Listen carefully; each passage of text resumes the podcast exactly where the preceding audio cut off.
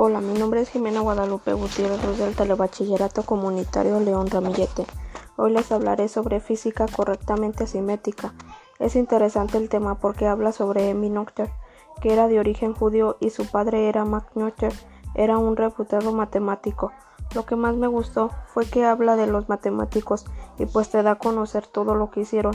Me pareció curioso que Emmy a muy temprana edad ya rehuía el clásico aprendizaje femenino de lavar, coser y limpiar, no porque estas tareas fueron inútiles o fáciles, sino porque no eran tan fundamentales.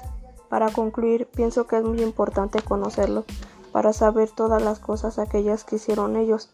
Muchas gracias por su atención y les invito a seguirme en mi podcast y hasta pronto.